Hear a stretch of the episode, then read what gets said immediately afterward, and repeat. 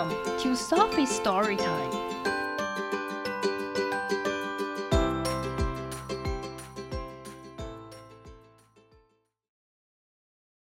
Today's story is Eight Little Planets, written by Chris Ferrie, pictures by Lizzy Doyle. Eight little planets going round the sun. 八颗小行星绕着太阳转。Could these little planets be having much fun? 这些小行星会很开心吗？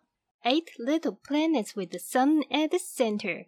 以太阳为中心的八颗小行星。Does each one wish you were a little bit better? 每颗星球都希望比现在更好一点的情况吗？Old slow Neptune looks a bit behind. 又老又慢的海王星看起来有一点落后。 Orbiting the sun takes an awful long time. 绕太阳公转需要的时间长的可怕。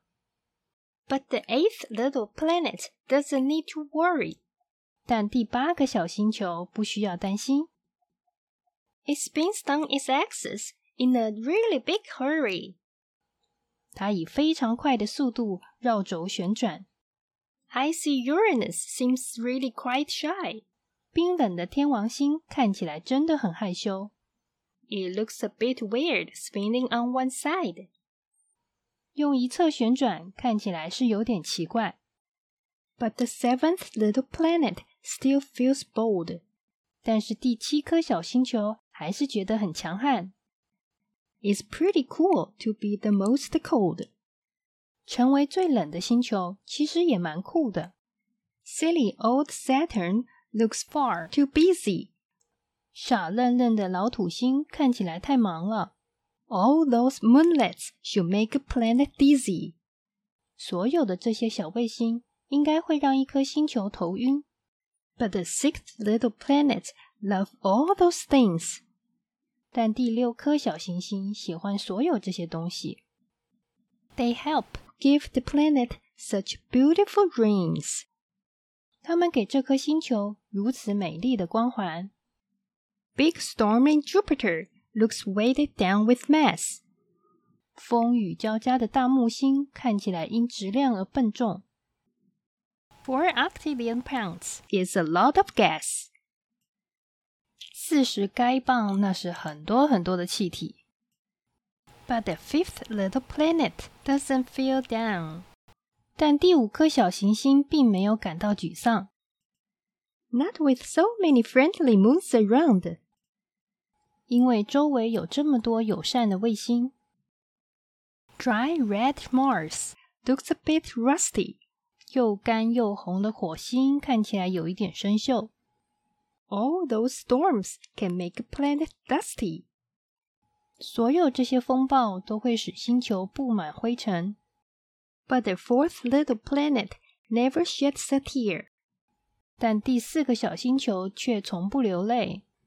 It has the tallest mountain of any planet here. 这里有在任何星球上最高的山。Pale blue Earth should be filled with strife. 淡蓝色的地球本应充满纷争。It must be hard being home to all this life. 作为所有生命的家，一定很难。But the third little planet doesn't feel tense. 但第三颗小星球却不感到紧张。It is quite proud to be the most dense.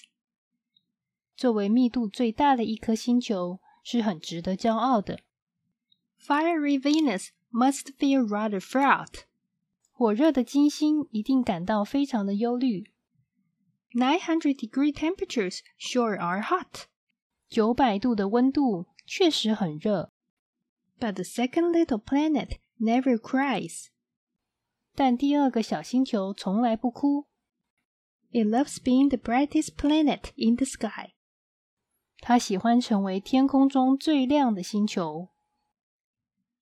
Super fast Mercury could sing a sad tune. 超快的水星唱出悲伤的曲调。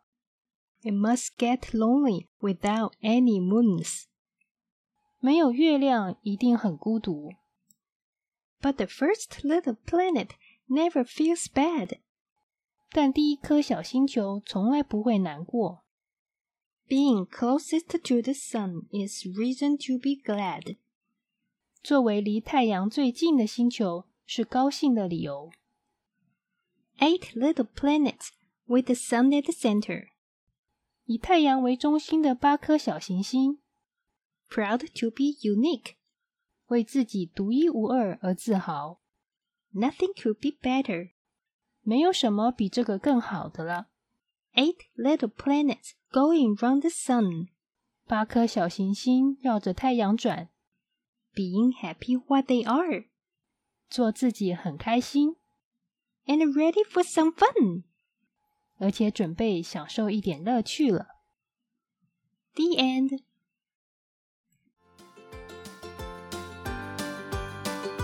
If you like the story, follow us and subscribe to our channel.